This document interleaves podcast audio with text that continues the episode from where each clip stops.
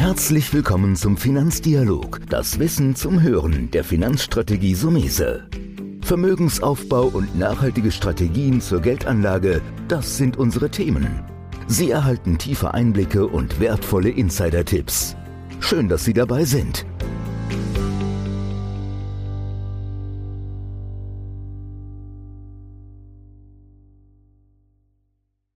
Herzlich willkommen zu unserer heutigen Folge. Heute reden wir mal, ist die Technologie am Ende? Fast ein provokanter Titel für eine Podcast-Folge, aber die letzten Wochen, Monate ist die Technologieszene, die Technologieaktien sehr gebeutelt worden. Und heute habe ich mir eingeladen einen Experten hierzu, den Vorexperten Markus Beilmann von Fidelity International. Erstmal, Beilmann, herzlichen Dank, dass Sie heute mit dabei sind. Herzlichen Dank, danke, Sumese, für die Einladung. Ich freue mich auf den Podcast. Hm? In unserem Dialog soll es ja heute um diese Branche Technologie gehen. Und die Verwerfungen, die wir gesehen haben, waren Anfang 2022 kam die Diskussion auf, die Zinsen steigen, ist die Technologiebranche überhaupt noch interessant? Vielleicht können Sie so ein bisschen was erstmal für die Hörer zu dieser Wechselwirkung sagen. Warum hat Zinserhöhung was vielleicht mit Technologieaktien zu tun und wenn dann wie?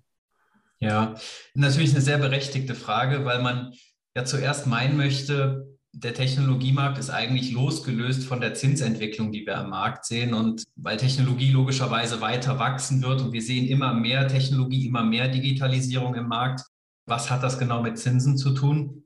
Nun, wir haben da draußen natürlich sehr, sehr hohe Inflationszahlen schon gehabt, Anfang 22, Ende 21, wo man gesagt hat, hm, wie kann man darauf reagieren? Die Notenbanken reagieren in der Regel in einem sage ich mal, normalen Marktumfeld damit, dass sie die Zinsen erhöhen. Das ist auch mittlerweile in der breiten Masse angekommen und gerade die US-Notenbank, ähm, die man auch äh, kurz FED, also Federal Reserve abkürzt, hat angekündigt, langsam die Zinsen in diesem Jahr zu erhöhen. Ist dann stetig schneller geworden. Also mittlerweile geht man alleine in diesem Jahr von sieben beziehungsweise acht Zinsschritten aus.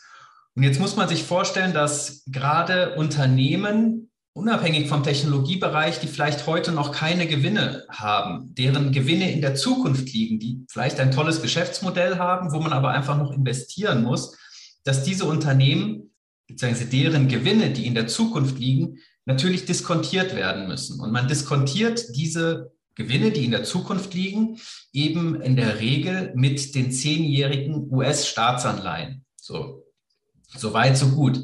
Jetzt ist natürlich so, wenn die Renditen der zehnjährigen US-Staatsanleihe ansteigt, und das haben wir eben zuletzt sehr, sehr stark gesehen, schon im Prinzip seit, ich möchte mal sagen, Dezember 2021, sind sukzessive gestiegen auf 1,8 Prozent, dann mittlerweile auch auf, schon auf 2,3, 2,4 Prozent. Da müssen Sie natürlich tendenziell immer mehr Gewinne in der Zukunft machen, dass sich diese ja, Renditen dann auch noch auszahlen. Also dass diese dieser Diskontierungssatz ist einfach etwas höher geworden. Und insofern sind dann gerade die Titel, die aktuell noch keine Gewinne machen oder wenig Gewinne machen, sehr, sehr stark unter Druck geraten, was sich dann eben am Markt widerspiegelt.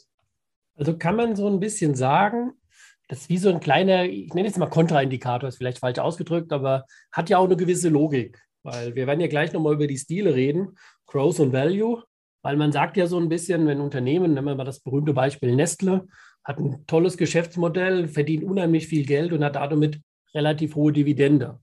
Und umgekehrt sehen wir im Technologiesektor Unternehmen, die im Prinzip nur die Fantasie erstmal haben. Mhm. Also jetzt sind wir sehr im Frühstadium, die nur die Fantasie haben, wo man sagt, werden die überhaupt mal eine Dividende ausschütten können? Und ich glaube, da sollten wir auch ansetzen, weil eigentlich ist das doch zu einfach gedacht. Weil ich glaube, für Unternehmen, die das Geschäftsmodell noch entwickeln, die haben Probleme generell, die sind ja auch volatiler. Aber es gibt ja auch die Technologieunternehmen, und vielleicht haben Sie da das eine oder andere Beispiel, die mittlerweile ja fast eine Nestle geworden sind und trotzdem noch Technologie heißen. Vielleicht ein, zwei Beispiele, nur mal so, um diesen Markt zu verstehen.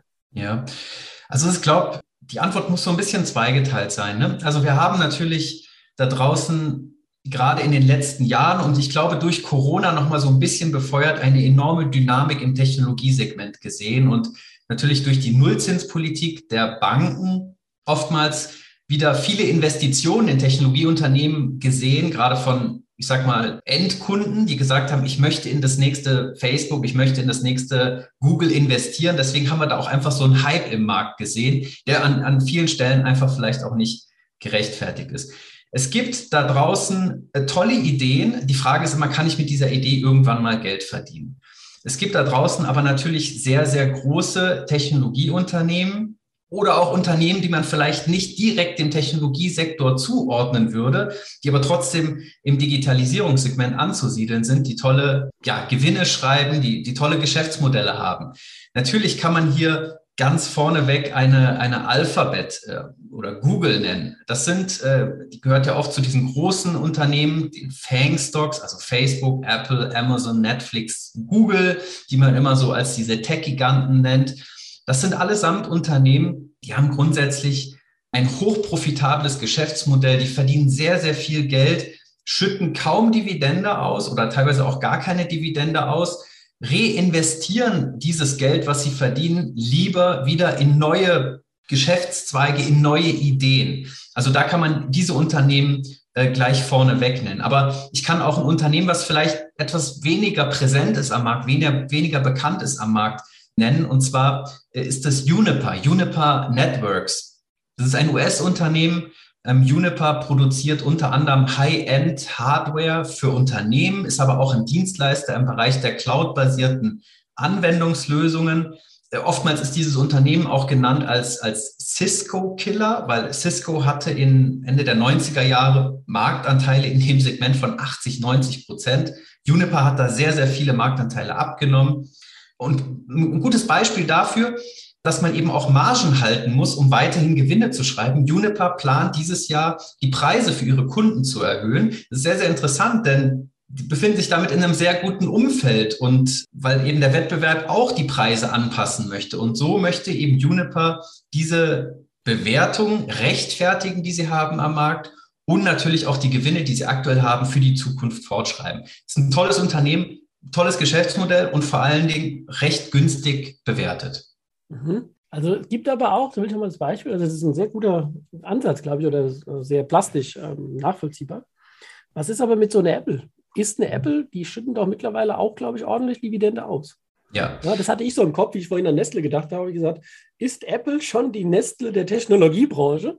Und, und das ist ein Transfer, glaube ich, von einem Unternehmen, das eher auf Wachstum gegangen ist und das jetzt ausschüttet. Oder kann man das schon so, so ein bisschen sehen, dass das eher ein ausschüttender Wert wird? Ja, das, das kann man schon so sehen. Apple hat eine relativ niedrige Dividendenrendite, also äh, sprich, äh, was schütte ich aus im Vergleich zu meinem Kurs, den ich am Markt habe. Nichtsdestotrotz, sie schütten aus, ist damit einer der wenigen Technologieunternehmen. Und Apple hat sich im Prinzip sehr, sehr stark im Markt gesettelt. Also es, es ist wirklich, wenn man sagen, so sesshaft geworden, ist präsent geworden am Markt. Äh, Apple ist jetzt vielleicht nicht mehr das klassische Wachstumsunternehmen, sondern Apple versucht auch seine, sein Geschäftsmodell zu verbreitern. Das heißt also weg von dieser Abhängigkeit, die man aktuell hat, vielleicht vom iPhone, also von der, von der Kommunikation hin zum nächsten großen im Englischen sagt man the next big thing, also der nächste revolutionäre Fernseher vielleicht man geht davon aus, dass Apple auch äh, an, an Automobilen forscht, hier mit, mit Entwicklern zusammenarbeitet, um Auto, ein, ein Automobil der neuen Generation auf den Markt zu bringen. Also Apple ist ja, schüttet aus, investiert aber auch unfassbar viel in neue Entwicklungen und in neue Märkte, wenn man so will. Bleiben wir jetzt oder gehen wir dahin, wo ich vorhin ein bisschen wollte? Das hat mir ja schon so ein bisschen angedeutet. Es ist dann in den letzten Monaten, und das war ja vor dem furchtbaren Krieg in der Ukraine, waren also die Technologieaktien unter Druck. Sie haben das sehr gut beleuchtet aufgrund des Themas mit ähm, Zinsentwicklung. Jetzt hat man in der immer wieder gehört, es würde einen Wechsel von Growth zu Value geben. Und damit wäre die Technologiebranche betroffen. Vielleicht nehmen Sie es für die Hörer noch ein bisschen auseinander. Was ist nochmal Definition Growth und Value? Und warum hat man diesen vermeintlichen Wechsel? Also ich sehe den nicht so stark, aber der wird ja in der Branche so ein bisschen diskutiert da draußen. Was bedeutet das? Ja, also Growth ist letztendlich, sind das diese starken Wachstumstitel, die Titel, sehr, die sehr, sehr stark wachsen, ähm, tendenziell eher hohe Gewinne haben und wirklich Innovation, geistiges Eigentum, das sind die Titel, die gerade in den letzten Jahren extrem durch die Decke gegangen sind. Während, während die Value-Titel eher die Substanztitel sind, die etwas defensiveren Titel, die wir da draußen am Markt sehen. Und natürlich wurde diese von der man gerne spricht, diese, spricht, diese Growth Rally durch diese Tech-Titel sehr, sehr stark äh, angeschoben. Und was man heute beobachten kann, ist, dass die Growth-Titel, also diese Wachstumstitel, 48 Prozent höher notiert oder höher bewertet sind als beispielsweise der Weltindex, der MSCI oder Countries World. Also wir haben hier ein Gap von fast 50 Prozent nach oben, also eine Bewertungsdiskrepanz, wenn man so will. Und das ist schon etwas, ja, das, das ist zumindest in Frage zu stellen, gerade vor dem Hintergrund, dass eben diese Growth-Titel in nächster Zeit vielleicht etwas unter Druck geraten werden. Und das hat natürlich auch mit, mit, mit Subsegmenten des Marktes zu tun. Also wenn wir auch mal in, in das letzte Jahr reinschaut, wir haben viele Neuemissionen gesehen. Das hat so ein bisschen an das Ende der 90er Jahre erinnert, wo jeder bei jeder Neuemission einfach nur dabei sein wollte, um dabei zu sein. Unabhängig davon, was das Geschäftsmodell eigentlich ist. Und diese, diese, diese neue Mission, die waren zum Teil massiv überzeichnet. Die waren einfach viel zu teuer, äh, viel zu hoch bewertet, sind dann auch oftmals eben runtergekommen. Das zweite ist letztendlich dann auch dieser Bereich dieser nicht profitablen Tech-Unternehmen. Goldman Sachs hat hier einen Index aufgelegt, den kann man aber nicht kaufen. Ich sage das nur ähm, informationshalber. Der nennt sich Non-Profitable Tech Basket. Die haben einen, einen Korb gebildet, einen Index gebildet von nicht profitablen Tech-Unternehmen. Der ist seit März 2020 durch die Decke gegangen. Sobald die US-Renditen angezogen haben, ist er um 38 Prozent eingebrochen. Also das nun mal ins Verhältnis zu setzen. Also insofern, Growth wird unter, unter Druck geraten. Und Value hat eben dem immer ein bisschen nachgezogen. Und jetzt ist natürlich Growth war überlegen, einfach weil auch die Gewinnentwicklung der Unternehmen sehr, sehr stark war. Also das rechtfertigt auch so eine Outperformance. Zum Teil sind die Kurs-Gewinn-Verhältnisse einfach ein bisschen auseinandergelaufen.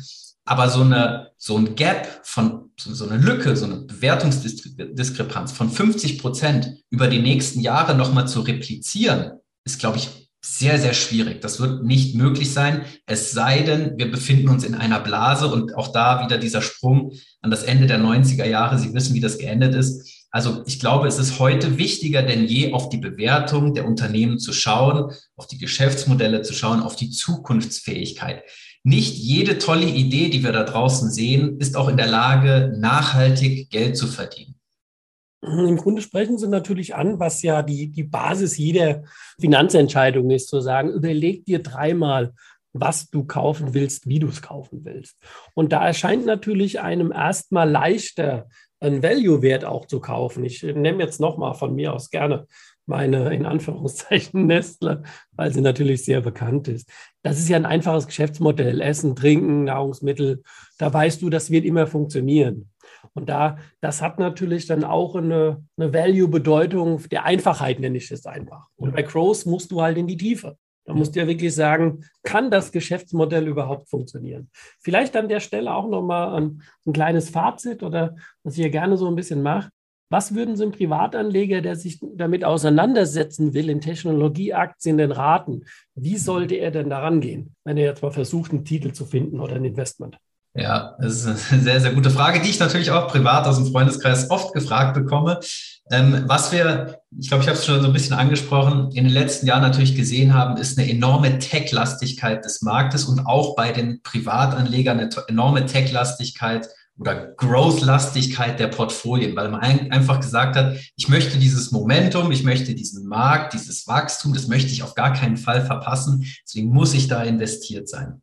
Ich glaube, das A und O ist immer noch breit gestreut zu sein. Über das Portfolio sowieso, also wirklich seine Eier in verschiedene Läster zu legen, das, das dämpft immer so ein Portfolio. Klar, ich komme von einem Fondsanbieter. Ich glaube, das Wichtigste bei einer Titelauswahl, wenn wir über Einzeltitel jetzt innerhalb eines Depots, innerhalb eines Portfolios sprechen, ist zu schauen, wie ist dieses Unternehmen bewertet. Wenn es sehr hoch bewertet ist, kann es kann das Unternehmen in diese Bewertung reinwachsen. Das heißt, kann es diese Gewinne in Zukunft zum Beispiel, zum Beispiel schreiben. Schauen Sie nicht alleine auf die Kurs-Gewinn-Verhältnisse. Auch ein günstiges Kurs-Gewinn-Verhältnis kann verschiedene oder auch ein hohes Kurs-Gewinn-Verhältnis kann, kann verschiedene Gründe haben. Also wir haben das beispielsweise während der Pandemie gesehen bei Softwareunternehmen, Reiseunternehmen, ich sag mal eine Booking.com beispielsweise, da waren die KGVs teilweise einfach noch hoch, weil die Gewinne eingebrochen sind. Das hat aber wenig Aussagekraft. Also schauen Sie auch auf das Kursumsatzverhältnis beispielsweise. Ja, das sind Zahlen, die können Sie online sehr, sehr leicht abfragen. Schauen Sie sich diese Bewertungen an, schauen Sie, ob Sie von diesem Geschäftsmodell überzeugt sind, ob das eine Breite finden kann. Und ich glaube, ähm, das Wichtigste ist das Thema Monetarisierung, wenn ich das nochmal ansprechen darf in dem Kontext. Das ist, glaube ich, ein ganz entscheidender Punkt, gerade im Technologiebereich, im Wachstumsbereich. Wir haben das bei Facebook, die ja heute Meta heißen, aber damals eben äh, als Facebook an den Markt gegangen sind, haben wir das gesehen. Da haben die Investoren gesagt, ihr seid ein tolles Unternehmen, weil ihr habt 1,5 oder ich weiß nicht, 2 Milliarden Nutzer. Ihr seid wirklich gut, aber ihr verdient kein Geld oder nicht genug Geld. Und ähm, was hat Facebook seinerzeit gemacht? Das ist jetzt schon ein paar Jahre her. Sie haben digitale Werbung geschaltet. Das heißt also, Sie sind in den, in den Werbemarkt eingestiegen. Und äh, jeder Facebook-Nutzer weiß das, dass da jetzt immer Videos, also vor den Videos immer irgendwelche Werbeanzeigen geschaltet werden. Sind damit ins Geldverdienen gekommen. Das ist ein ganz, ganz entscheidender Punkt, um dann die Investoren eben auch anzuziehen und dann eben auch die, den Kursen anzuschieben, nach oben anzuschieben. Sag mal ein anderes Beispiel noch Tesla, weil Tesla ist ja auch ein omnipräsenter äh, Titel im Markt, wo alle sagen, Mensch, jetzt war ich bei der letzten Tesla Rallye, muss man ja eigentlich schon sagen, wieder nicht dabei und habe wieder Geld ver verschenkt, in Anführungszeichen. Schauen Sie, womit das Unternehmen Geld verdient, weil auch ein Automobilhersteller wie Tesla hat zumindest zeitweise Geld beispielsweise verdient oder Gewinne gemacht mit dem Handel von CO2-Zertifikaten oder mit dem Handel von Kryptowährungen, aber nicht mit dem Handel von Automobilen, was ja eigentlich äh, das, das ureigene Geschäft ist. Also insofern schauen Sie auch immer, wo dieses Unternehmen die Gewinne macht. Streuen Sie Ihr Portfolio breit über verschiedene Strategien und bitte nicht nur auf Tech setzen und auch nicht das andere Extrem, nicht nur auf Gold setzen. Beides hat seine Daseinsberechtigung innerhalb eines Portfolios, aber es sollte wirklich in die Breite gehen. Ja, das würde ich sagen, ist fast schon ein super Fazit für die heutige Folge. Ich würde vielleicht eine Frage noch hinterher schieben an der Stelle, weil Sie haben es ja sehr gut gesagt und das würde ich alles unterschreiben. Renne nie in die eine oder andere Richtung. Heißt das jetzt, ich sollte mir überlegen, 50% Growth und 50% Value zu machen? Oder überlassen wir es einfach individuell, was ich ja Tag für Tag in der Beratung mache, dass man spezifisch auf die Charaktere des Anlegers wahrscheinlich machen muss? Ja, ich glaube, jeder, jeder Anleger ist dann natürlich individuell mit seinen Bedürfnissen oder mit dem, was er vielleicht auch mit dem Geld vorhat, wie er das Geld anlegen möchte. Ich glaube, das, das sollte immer im Vordergrund stehen, tut es ja bei Ihnen auch. Ich glaube, ein ausgewogenes Chance-Risiko-Verhältnis. Und es gibt da draußen ja wirklich auch Strategien, die in sich, wie man so schön dann sagt, stilneutral sind. Das heißt also, die weder den Bereich Growth übergewichten noch den Bereich Value übergewichten, sondern wo das so ein gewisses 50-50-Verhältnis hat diese Strategie hat oder so eine Strategie hat in gewisser Weise den Charme, dass es in beiden Marktszenarien ein Alpha, also eine Outperformance zum Vergleichsindex generieren kann. Ja? Also das heißt, das wird kein Fonds oder keine Strategie sein, die den Markt in einem Jahr um 30 oder 20 Prozent outperformt, aber dafür auch nicht im nächsten Jahr 30 Prozent hinterherhängt, sondern das ist etwas, das kann konsistentes, moderates Alpha generieren, eine Outperformance generieren. Und ich glaube, das sollte am, am Ende des Tages vielleicht auch das Richtige dann für eine Vielzahl der Anleger sein, muss man sagen. Gut, dann bleibt mir nur zu sagen, erstmal herzlichen Dank nochmal an der Stelle und vielleicht für den einen oder anderen Hörer, der es nicht weiß, wir haben einen sehr tollen Fonds von Fidelity, den Technology, in einem unserer Portfolios gewichtet und sind auch sehr glücklich, auch am Anfang des Jahres 2020. Das ist sehr, sehr gut gehalten. Das heißt, am Ende ist doch die Leistung des Anlegers, wenn ich es selbst mache, oder die Leistung des Fondsmanagements mitentscheidend. Herzlichen Dank, dass Sie heute mit dabei waren, Herr Ballmann. Vielen, vielen Dank, Herr Somese, für die Einladung und noch eine erfolgreiche Woche. Das war der Finanzdialog, das Wissen zum Hören der Finanzstrategie Sumese. Natürlich ist dieser Podcast keine Anlageempfehlung, denn jede Anlageentscheidung muss individuell getroffen werden. Idealerweise ist sie Teil einer ganzheitlichen Strategie, die exakt zu Ihnen passt. Dazu müssten wir uns persönlich kennenlernen. Besuchen Sie uns auf sumese.de